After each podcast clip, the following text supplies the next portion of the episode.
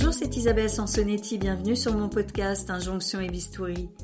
Merci beaucoup, chères auditrices et auditeurs, d'être toujours plus nombreux à écouter ce podcast. Je suis absolument ravie. N'oubliez pas de partager cet entretien et de laisser un commentaire sur le compte Instagram Injonction et Bistouri. Pour cet épisode, à écouter en deux parties, j'ai rencontré le photographe Olivier Roller, connu notamment pour son travail sur les figures du pouvoir et pour un portrait réalisé quasiment sans maquillage de la comédienne Jeanne Moreau, alors âgée.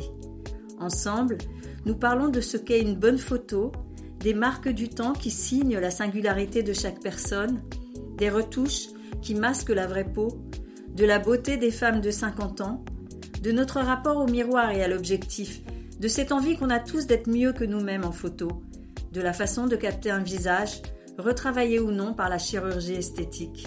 Micro, Bonjour Olivier Roller, vous êtes photographe spécialisé euh, dans le portrait, notamment de figures du pouvoir. Vous avez publié en 2022 un livre de portraits de rescapés du Bataclan. Vous avez également photographié des réfugiés ukrainiens, un projet qui fait l'objet d'ailleurs d'une exposition au musée Marc Chagall de Nice. C'est votre regard ou votre savoir-faire qui change pour capter le regard de personnes puissantes et celui de personnes cabossées ou brutalisées par la vie? Waouh, magnifique question. Bonjour.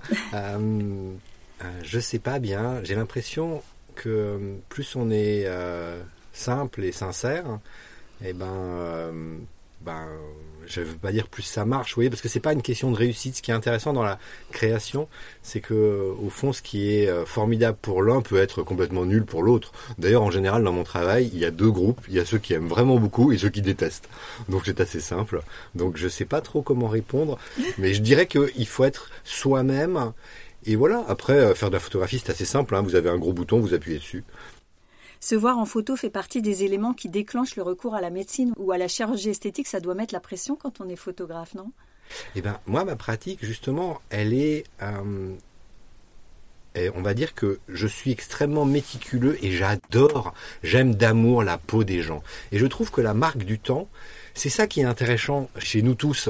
Et ce qui est magnifique, c'est cette injonction que la société, la publicité, euh, euh, les réseaux sociaux nous, nous poussent et nous limite, alors qu'en fait, c'est parce que on est nous avec. Euh, moi, j'ai un gros nez, j'ai pas de cheveux, euh, je commence à avoir des rides. Je veux dire, euh, si je ressemblais à, tout le monde, quel intérêt, vous voyez? Et, et, mon travail photographique, il vise précisément à montrer l'extérieur, la peau du visage, du cou. Et je trouve que plus elle est singulière, plus elle a ses marques. Souvent d'ailleurs les marques, elles sont pas venues par hasard. Je veux dire, les gens quand vous leur parlez, ils disent ah cette ride là, c'est parce que j'ai perdu mon père, cette machin. Enfin, vous voyez, ils, peuvent pour certaines marques de leur de leur visage, euh, parce que je photographie très peu les corps et puis évidemment les corps sont habillés, euh, mais en tout cas sur les visages, je cherche en fait à ce qu'on s'aime tel qu'on est. Et je suis toujours très étonné de la manière dont en fait, on a du mal à, à, à faire ça. Oui, je trouve que l'enjeu d'aujourd'hui, moi j'aurais adoré être une femme, euh, euh, et je trouve que être une femme aujourd'hui c'est magnifique parce que on prend l'exemple des magazines féminins. D'un côté, vous avez les articles qui vous disent rien à foutre de rien, j'aime mes gros seins, mes petits seins, mes rides, mon ventre, mon machin, j'aime mon âge en gros. Et puis de l'autre côté, vous avez euh, des publicités ou des illustrations de l'article où c'est que des filles qui ont entre euh, euh, 15 et 70 ou 80 ans et qui ont une peau absolument lisse.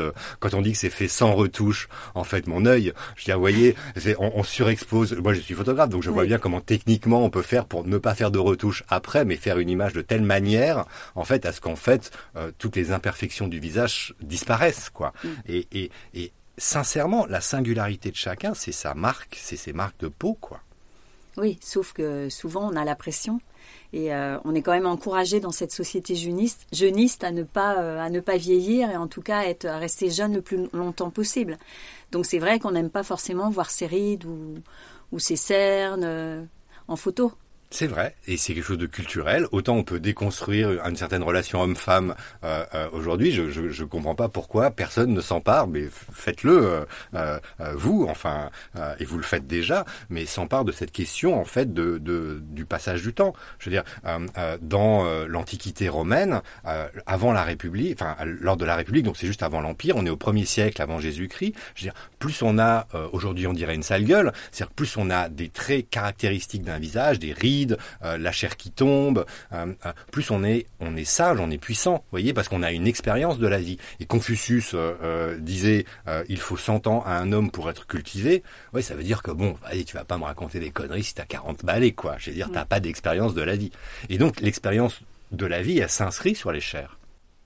On l'aime sur les autres à la limite. On aime bien, on dit ah cette vieille femme très belle avec ses rides. Moi, on en parle souvent dans, les podcasts avec mes invités. C'est vrai qu'il y a des, femmes qui sont très belles avec leurs rides, mais c'est toujours euh, la, vieille femme qu'on va voir à l'autre bout du monde quand on voyage. Vous voyez, c'est pas euh, c'est pas moi dans ma glace. J'ai pas envie de voir euh, une vieille femme complètement ridée. J'ai envie de voir une femme un, peu fraîche quand même, même même si j'ai avancé dans l'âge. Et c'est ce que me disent aussi les invités, puisque souvent j'interviewe plutôt des femmes qui ont passé 40, 45 ans. Mais moi-même, je suis ambigu là-dessus. Hein. Je veux dire, je, je, voudrais bien avoir 20 ans toute ma vie, mais euh, d'une, je réfléchis, je prends du recul, et deux, enfin, euh, sincèrement, c'est magnifique. Je vois des petites taches qui apparaissent sur mon visage, parce qu'évidemment, mon métier, c'est d'exercer un sens de manière euh, extrêmement rigoureuse, et ce sens-là, c'est la vue. et je vois bien l'évolution de mon visage, la, la, la, la, peau qui commence un peu à tomber sous le menton. Enfin, et, et d'un côté, ça m'effraie, d'un autre côté, je me dis, mais c'est quand même génial de me voir évoluer.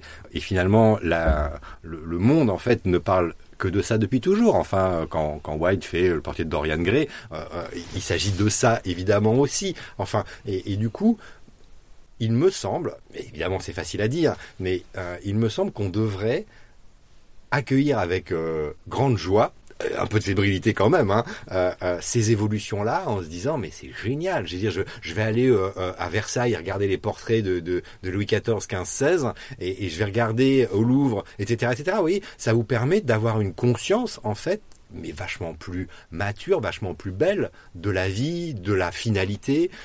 voilà. C'est ce que disent aussi certaines personnes qui refusent d'aller, euh, de se soumettre au, bistouri ou aux injections. Elles disent, euh, en fait, moi j'ai envie de me voir vieillir, j'ai envie de savoir à quoi je vais ressembler vieille et j'aurais l'impression de rater quelque chose si, euh, si je touchais à mon visage. Donc c'est vrai qu'il y a aussi des personnes qui ont envie d'accueillir, comme vous le dites, l'évolution du temps et, et de voir comment la vie va les, va les transformer ou va les, oui, va les rendre il me semble que c'est ça qui vous vous rendez compte une société où on aurait tous euh, trois solutions pour avoir le, le, le, nez, euh, trois bouches, euh, enfin voilà, dans le monde entier, etc., etc., avec une peau lissée. Enfin, moi qui fais de la photographie, je, je, il m'arrive de faire de, de, temps en temps des photos plus commerciales que mon travail personnel, et, et donc je vais des fois dans des studios de retouche parce qu'il faut faire des trucs que je sais pas faire ou j'ai pas le temps. Et, et, en fait, ce qui est magnifique, c'est que dans un studio de retouche, on va substituer en fait à la peau de la personne une espèce de fausse peau un maillage quoi qui qui, qui, qui, refait une peau. Et, euh, et donc c'est pratique parce que ça enlève euh, euh, tous les soucis de peau depuis la ride au bouton. Et puis on va récupérer en fait un petit peu de la vraie peau d'en dessous pour quand même laisser des spécificités. Mais mais au final c'est quoi cette image? Je veux dire c'est une fausse peau. Bien sûr. qui, qui sommes-nous? C'est ce qu'on voit avec tous les filtres qui sont utilisés, notamment par les jeunes générations sur Instagram. Et d'ailleurs, et qui vont ensuite chez le médecin ou le chirurgien esthétique en, montrant leur portrait euh, filtré avec les, retouches euh, des filtres et en disant je veux ressembler à ça. On en arrive à, cet extrême-là. C'est magnifique ce que vous dites parce qu'il y a une évolution en fait. Vous voyez, dans le rapport à, ce qu'on voit.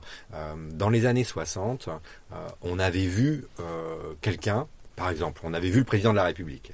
Rien que le, langage, en fait, le fait de dire, suffisait pour amener la preuve. Dans les années 80, on passe dans un monde de l'image et il faut avoir photographié euh, François Mitterrand, si on prend l'exemple de mon dada qui est la représentation du pouvoir. Parce que le simple fait de pouvoir dire ne suffisait plus. Et que, à partir des années 2000-2010, l'image en elle-même ne suffit plus. La preuve, en fait, est faite par sa présence sur l'image. Donc le selfie. Il faut être photographié avec la personne pour que l'auditoire nous croit. Vous voyez, je trouve qu'il y a un truc intéressant là-dessus et ça me fait penser à une anecdote.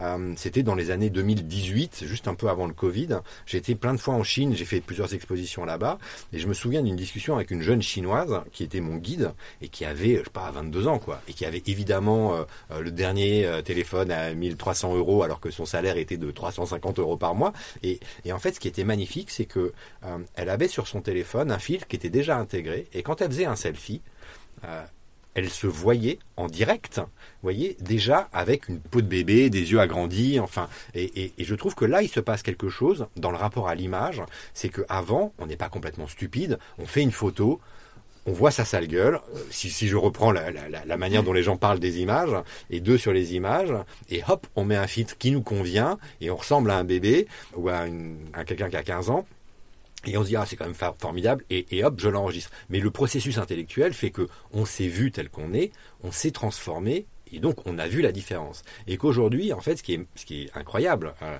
je ne porte pas de jugement là-dessus, je, le décris juste, c'est qu'on se voit en direct, déjà retouché.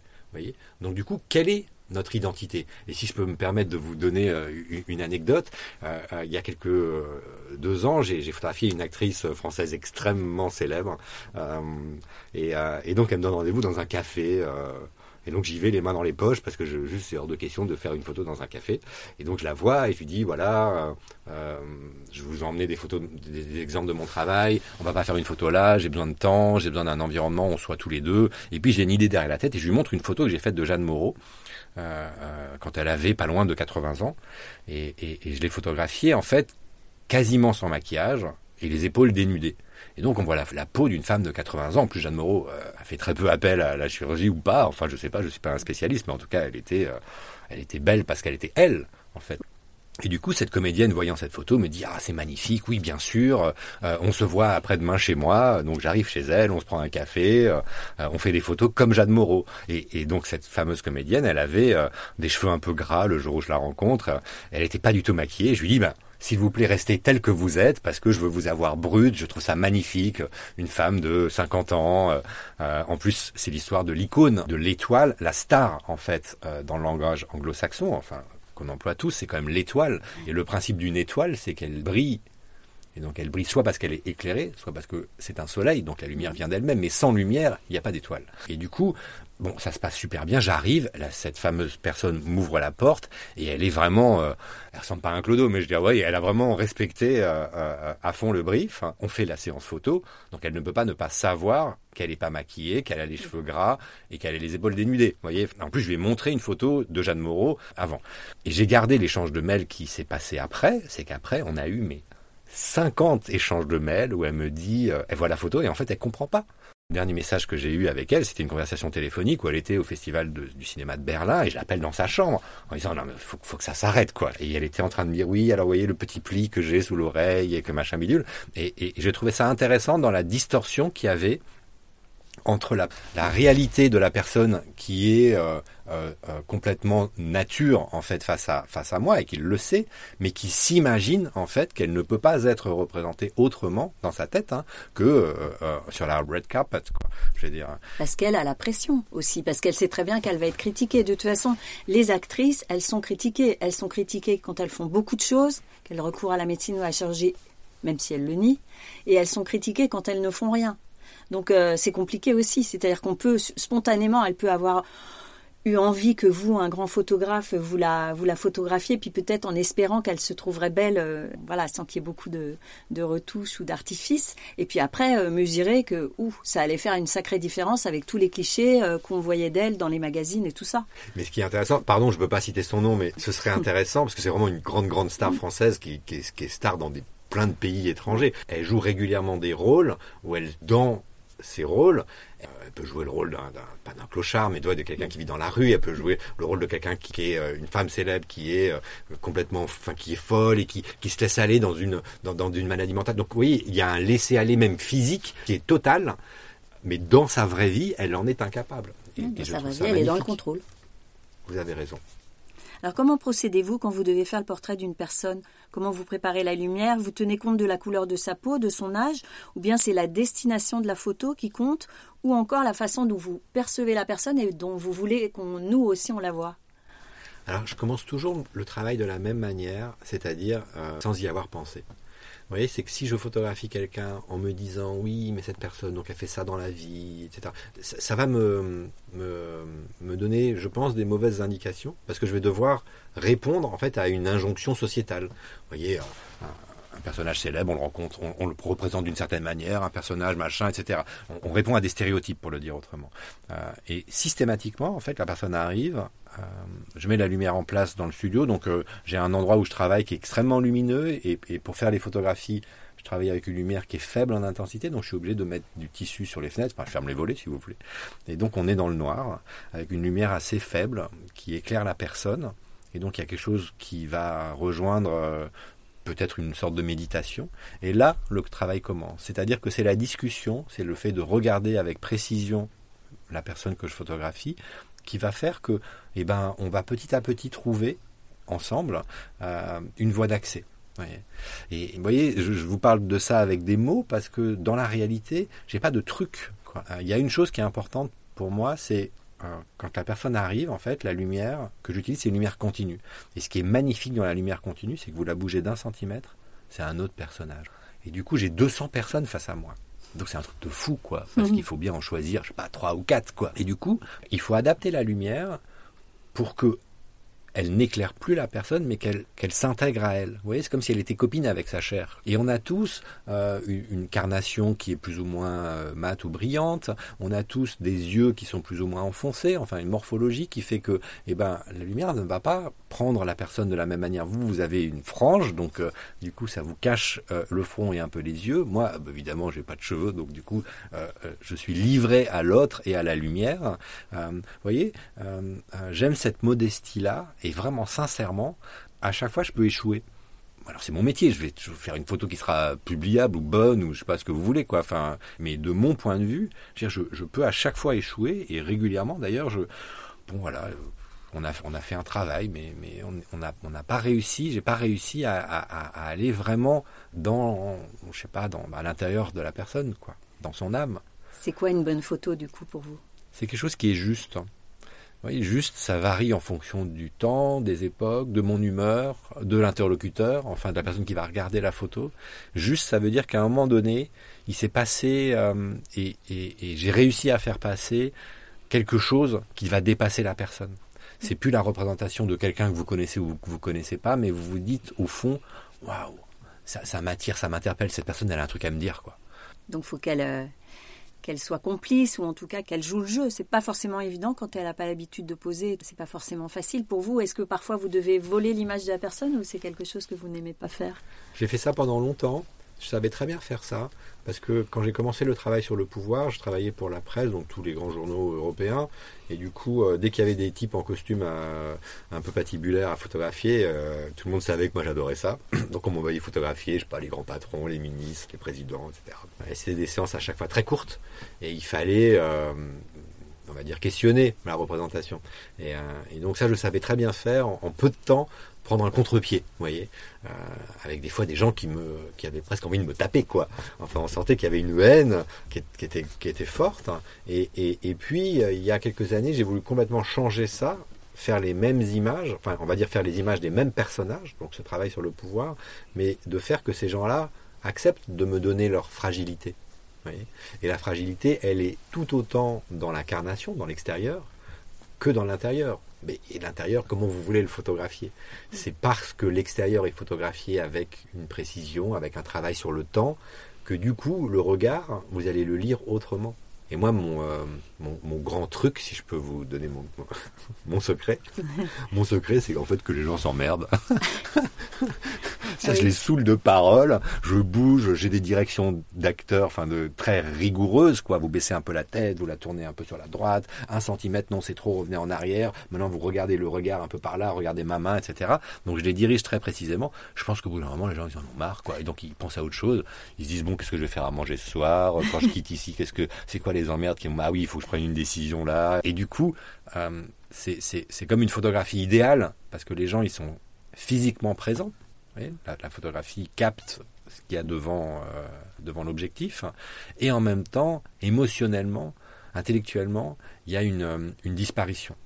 Et je trouve que ça, c'est la première étape, enfin c'est en tout cas ce que j'ai trouvé dans mon travail, pour pouvoir euh, créer comme ça un, intérêt, un sens à une image.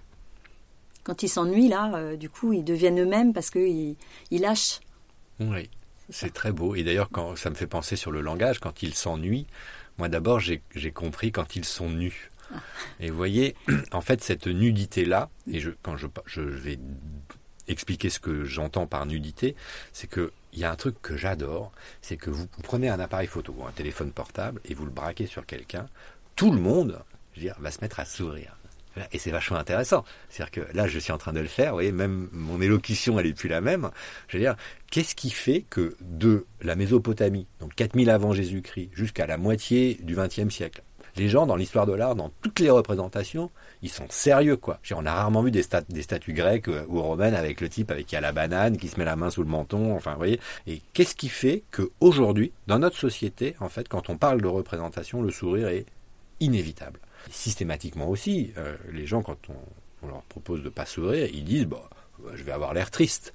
non, tu vas juste avoir l'air toi-même, tu vas ne pas avoir mis un masque qui est celui du sourire.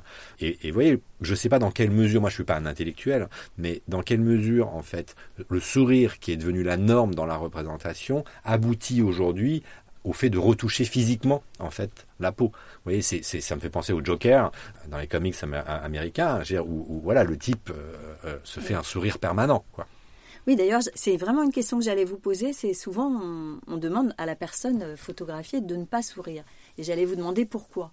Parce que du coup, vous avez peur d'avoir un faux sourire. Parce que si c'était un vrai sourire, vous l'accepteriez peut-être quand Bien même. sûr. Mais on ne sait pas faire des vrais sourires quand on est photographié, c'est ça? Ça dépend. En fait, il y a des moments dans la séance, mais en tout cas, vous n'allez pas pouvoir tenir euh, un, sourire pendant 30 euh, minutes. Et, vraiment, moi, ce qui me, ce qui m'obnubile, quoi, je veux dire, ma, ma quête, c'est qu'est-ce qui se passe quand on enlève quand on enlève le sourire, quand on enlève l'intention, quand on enlève la séduction, enfin, euh, quand on est là, en fait, qui sommes-nous? Et je me suis rendu compte, parce que maintenant je suis un garçon, euh, euh, un adulte et tout, donc je fais plus trop de bêtises, mais, mais je me suis rendu compte que quand on se regarde dans le miroir, on se regarde jamais sans intention. Moi, par exemple, je baisse toujours un peu la tête et je la mets un tout petit peu sur le côté. Et oui, c'est devenu une habitude, donc euh, ça se fait en une fraction de seconde. Et il m'est arrivé, c'est pour ça que je vous Pour vous plaire? Mais oui, c'est bizarre. Alors qu'on pourrait dire qu'est-ce que j'en ai à faire de me plaire, mais en fait non, c'est central. Et, euh, il m'est arrivé de me voir dans le miroir un soir où je rentre d'une fête et je suis un peu saoul, quoi, voire complètement saoul. Et donc là, vous êtes euh, un peu avachi comme ça, et je me regarde dans le miroir et je me dis, mais c'est moi, ça? vous voyez?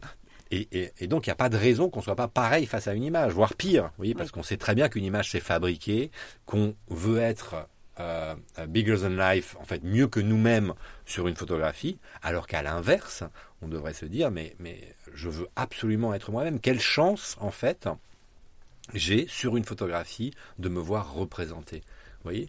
De me voir regarder. Et ça, c'est une autre de mes marottes, pardon, je parle beaucoup, mais, mais c'est mon obsession numéro 2, c'est le fait de regarder. C'est-à-dire qu'on passe notre temps à regarder les gens. Vous voyez, là, on est dans une interaction sociale, on est à un mètre, un mètre cinquante de distance l'un à l'autre. Et, et, en fait, je vous regarde pas vraiment. Ce que je regarde de vous, c'est vos yeux. Je passe d'un œil à un autre. Si maintenant je m'approchais de vous et je regardais votre bouche, votre front, euh, euh, la joue avec insistance pendant plusieurs secondes, vous vous sentiriez mal à l'aise. Bien sûr. Mais pourquoi? Le visage, c'est ce qu'il y a de nu offert aux autres en permanence. Pourquoi est-ce que ça, on ne pourrait pas l'observer précisément? Voyez? Grande question. Mais c'est ce qui amène à la retouche euh, de chirurgie derrière. voyez? Chaque visage est unique et prend différemment la lumière. On dit euh, d'ailleurs qu'il y a des visages qui la prennent mieux que d'autres. Ça, je ne sais pas si c'est vrai. Est-ce qu'il y a quand même des personnes qui sont plus faciles que d'autres à photographier? Et est-ce que c'est euh, justement parce qu'elles lâchent prise ou, parce qu'elles euh, se soucient peu de leur apparence et du regard des autres C'est troublant comme question parce que il faudrait plusieurs entrées pour répondre. en fait, il y y a, plusieurs strates. Effectivement, allez savoir pourquoi. Il y a des gens qui marche hyper bien. Vous voyez, je prends l'exemple de Samuel Beckett. Un âne photographierait Samuel Beckett ferait une bonne image, vous voyez, parce que le mec il a une gueule, comme on dit vulgairement. Euh, euh, après, il y a des gens qui sont euh, dans une autre type de beauté où, je sais pas, on a tous des visages qui sont asymétriques. Il y a des gens qui ont une, plastique qui fait que bon, bah, sous n'importe quel axe, ça marche, quoi. Mais quand on enlève ces deux extrêmes-là, il y a moi, ce que je fais, c'est que je, je nourris en fait ma séance photographique de, petits changements. Je, m'explique. C'est-à-dire que le visage va commencer face à moi et ensuite je vais faire que le visage se baisse et le visage se monte. ça, je fais une série d'images. Et suivant l'axe qu'on a par rapport au visage ou par rapport au corps, euh, ça donne une dynamique qui est complètement différente face à l'image. Et j'engage aussi les gens qui nous écoutent à, faire cette expérience-là, vous faites une photo de vous de face, après vous levez, vous levez la tête et vous la faites en contre-plongée, là, vous voyez votre menton et, les trous, des de narine, et vous faites la même en baissant un peu la tête, et vous avez trois fois la même image. C'est-à-dire que vous avez juste bougé la tête, la distance reste la même, voilà.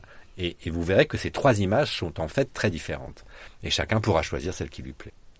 Bon, on va essayer. Et de profil, vous n'avez pas dit de profil, parce que souvent on dit mon meilleur profil. Euh.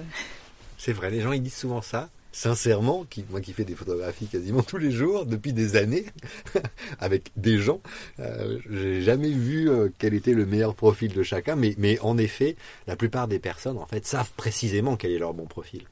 Mais c'est en même temps parce que nous, chacun, on, on ne se voit jamais comme les autres nous voient, puisque nous on se voit inversé. Donc c'est ça qui complique la chose aussi. Et c'est pour ça que souvent on ne s'aime pas en photo. Je suis d'accord. D'ailleurs, euh, pardon, on ne s'aime pas en photo. Pourquoi, à votre avis? On ne s'aime pas en photo parce que dans la vraie vie, on est dans un film. Dans la vraie vie, l'image continue. Or, la photographie, ça arrête. Et cet arrêt-là, il se fait à un moment donné. Donc, vous pourriez dire ouais mais t'es gentil mais dans ton petit film là où tu arrêtes mon image euh, moi je préférerais que ce soit une seconde avant une seconde après je, me trouve mieux. Première chose.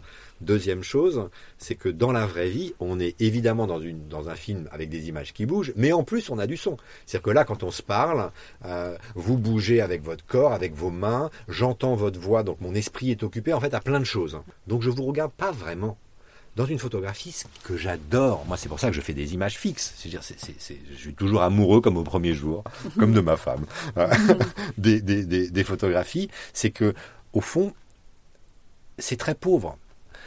Il n'y a que deux solutions face à une photographie. Tu la regardes ou tu te casses.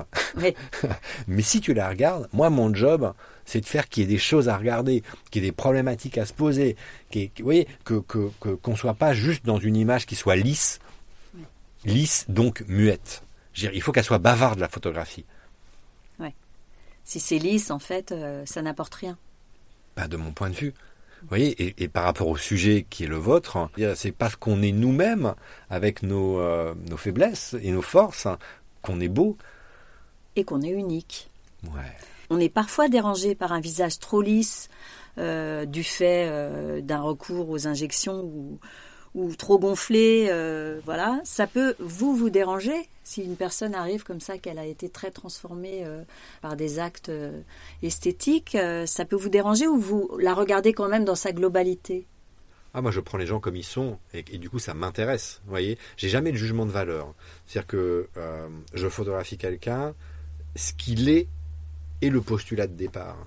Donc, la personne qui est euh, extrêmement retravaillé par la chirurgie esthétique, ça devient fascinant parce que je, me dis mais, mais qui est cette personne? Et moi qui observe avec attention les gens, parce que pour le dire euh, concrètement, une séance photo ça dure la plupart du temps une heure et pendant une heure je vais rester à un mètre de vous à vous observer précisément de face, de profil, de dos euh, et donc à force, je vais voir des choses, quoi. Et donc la personne qui est retouchée, je, regarde comment la lumière tombe sur elle, euh, je regarde comment le nez, en fait, euh, me fait penser à d'autres nez que j'ai pu voir, et je me dis tiens c'est marrant parce que les, spécialistes devraient se dire ah ça c'est le nez du professeur machin bidule, euh, vous voyez ou de la clinique bidule. Mon, travail n'est pas de porter un jugement sur la chose, c'est de la documenter en fait, hein. et, de, et de me dire j'ai cette chance incroyable de vivre au début du XXIe siècle et de représenter le monde qui m'entoure. ce qui restera comme trace, il y a évidemment les podcasts que vous faites, il y a les images que je fais, et chacun, en fait, on, apporte une petite pierre à, cette construction-là qui est à quoi ressemblent les gens dans ce début du XXIe siècle, avec la chirurgie ou pas. Euh, vous voyez, et ce qui me frappe, c'est que si vous avez la chance d'avoir des photos de famille, euh, reprenez les photos de votre famille mais là, on remonte au début du XXe siècle, donc il y a pile 100 euh, ans. Les garçons, les hommes ont des moustaches, les femmes ont une coiffure, une manière d'être, tous ont une tenue qui est magnifique. Et c'est pas des problématiques techniques où le temps de la photographie serait long. Depuis 1870, 80, on arrive à des temps qui sont beaucoup plus courts. Donc euh, avant, après la Première Guerre mondiale, on est déjà dans des temps de pause qui sont courts. Euh, mais il y a un rapport au monde qui est complètement différent avec aujourd'hui. Donc nous, aujourd'hui, on travaille et on documente le monde qui est le nôtre. Euh, euh, pour que dans 100 ans, on s'en fout, on sera plus là, euh, des gens se disent non mais c'est quand même ouf. Ils se posaient des questions sur la chirurgie esthétique par exemple, alors qu'aujourd'hui on a tous un appareil photo dans l'œil, on est tous dès notre naissance ou in utero refabriqués, on n'en sait rien. Oui, bien sûr. Alors finalement, est-ce qu'il y a des, quelque chose qui peut vous déranger ou pas, vous, en tant que portraitiste? Non, rien ne me dérange, mais euh, me questionne par contre. Et, je trouve que là encore, la singularité, c'est la beauté. Alors les selfies et les photos de famille adoucissent rarement les traits, voire les vieillissent, sauf qu'aujourd'hui, bien sûr, on utilise des filtres, euh, Photoshop, etc. Qu'est-ce qui vous saute aux yeux, vous, quand vous regardez les, les photos sur, euh, sur les réseaux sociaux? Alors avant ça, ce qui me frappe dans les réseaux sociaux, c'est la similitude. En fait, on est dans un monde où on est dans la culture du même. Je trouve que ce qui est intéressant, c'est la différence. Et vous voyez, c'est ce que je viens de dire. Si je m'arrête juste sur la phrase que je viens d'énoncer, je veux dire, on n'arrête pas euh, d'avoir des injonctions sociales tout à fait légitimes, qui est de dire on accueille la différence, hein, euh, toutes les différences. Hein. Et pourtant, dans la représentation, euh, en l'occurrence photographique, on cherche à ressembler tous à euh, la Kardashian ou le machin ou le bidule. Euh, vous voyez et, et, et, euh, et, cette contradiction-là, elle est au minimum à noter, à relever. C'est sûr. C'est vrai que pour les jeunes générations, il y a vraiment une envie de ressembler, soit à Kardashian, soit à d'autres influenceuses. Et donc là, on fait ce qu'il faut pour. Après, quand on cherche à lutter contre le vieillissement, je pense qu'on finit par toutes se ressembler. Je parle pour les femmes qui ont recours euh, aux injections antirides et tout ça, parce que finalement, à force de lisser les traits, pour lisser les traits, soit on lift, voilà, soit on, gonfle par exemple les pommettes et tout ça pour, euh, pour effacer les sillons nasogéniens et tout ça. Et ça, ça fait qu'on a des visages qui sont un peu standardisés et qu'on finit par se ressembler, mais c'est peut-être pas quelque chose qu'on a souhaité. Alors que pour les jeunes générations, il me semble que c'est un souhait de certains, certains jeunes adultes. Hein. Je ne dis pas que c'est tout le monde qui veut euh, ressembler à son influenceuse préférée. Ouais, c'est très beau ce que vous dites. Et, euh, dans ce travail sur le pouvoir que je mène depuis 15 ans, euh, je pense que je vais travailler sur justement la chirurgie esthétique pas photographier, pas représenter les personnes qui ont pratiqué la chirurgie esthétique, mais représenter les chirurgiens qui la pratiquent. Alors ce qui est intéressant, c'est que les chirurgiens qui la pratiquent, évidemment, se le font sur eux-mêmes aussi, quoi.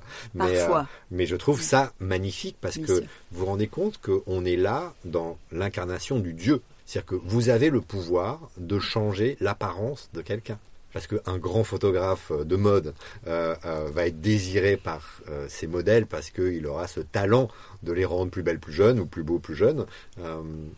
mais là, on est dans la réalité. Quoi. Je trouve qu'il y a quelque chose à, creuser en fait sur, sur ça. Et par ailleurs, le corollaire, c'est pour, pour, pour, rebondir sur ce que vous me disiez sur, sur les femmes qui se font à peu près les mêmes techniques, donc du coup se ressemblent, c'est est-ce que les gens ont l'impression de se ressembler ou pas euh, Est-ce qu'ils ont l'impression d'être absolument eux-mêmes ou ils se disent ouais mais quand même regarde je ressemble à, toutes mes copines euh, c'est un problème euh, mais ça me semble intéressant. En tout cas au niveau des jeunes générations il y a une, espèce de retour en ce moment parce que les toutes jeunes filles qui se sont fait des très très grosses lèvres et des pommettes et tout ça elles, sont en train de prendre conscience euh, justement de cette perte de, singularité et certaines disent non, je vais arrêter, je vais arrêter les injections euh, parce que euh, je pense qu'il y, a, effectivement cette, le, fait de réaliser qu'on on se perd finalement, on finit par se perdre soi-même. Et ça peut arriver aussi euh, chez des personnes euh, plus âgées qui ont recouru de se dire euh, bon là peut-être que je vais je vais lever le pied, mais c'est pas toujours évident d'avoir le regard juste sur soi-même. Oui, ça, ça me fait penser à, une autre trace, ce dont vous parlez. J'ai passé un an à travailler avec des rescapés du Bataclan qui se sont fait tatouer après. Et je trouvais ça vachement intéressant, moi qui n'ai pas connu d'événements extrêmement dramatiques. Je me dis s'il m'arrive un truc vraiment horrible, j'ai pas envie d'avoir une trace qui me le rappelle tous les jours. Et quelle est la légitimité, la nécessité plus exactement de cette fait ce tatouage? Et je pense que ça rejoint en partie, comme c'est un travail sur le corps, une modification du corps, euh, euh, ça peut rejoindre des choses de la, de la chirurgie esthétique. Eux, il y avait la question de la, de la blessure choisie. Évidemment, là, c'est n'est pas ce cas, mais, mais c'est une façon de pouvoir euh, s'aimer, d'avoir une trace. Euh, oui, il y a la double analogie. Alors là, le tatouage, c'est de l'encre. Et donc, le, mot ancré avec un E permet d'ancrer avec un A voyez, un souvenir, une, mémoire. Mais, mais, mais je pense qu'au fond, quand on se change son corps d'une manière ou d'une autre, hein, là je prends exprès, des spectres qui vont du dramatique à celui qui est socialement valorisé. En fait, à chaque fois, c'est la question d'aller mieux. C'est une, c'est une manière de, de, d'arriver à se, à s'aimer mieux, de peut-être même de vivre mieux avec soi-même, quoi. Oui, et d'habiter son corps. Parce qu'il y a aussi les, les femmes euh, qui ont eu des, une mastectomie et qui n'ont plus de seins, et qui certaines qui euh, ne souhaitent pas être construites et qui font tatouer euh, leurs cicatrices. Ouais, c'est très beau ça. ça fait partie aussi des projets que, sur lesquels je travaille comme ça. Je suis en contact avec quelqu'un qui, qui pratique ce, ce mm. style de tatouage exclusivement. Et c'est vrai que c'est très intéressant. Merci Olivier Roller et à tout de suite pour la deuxième partie de notre entretien.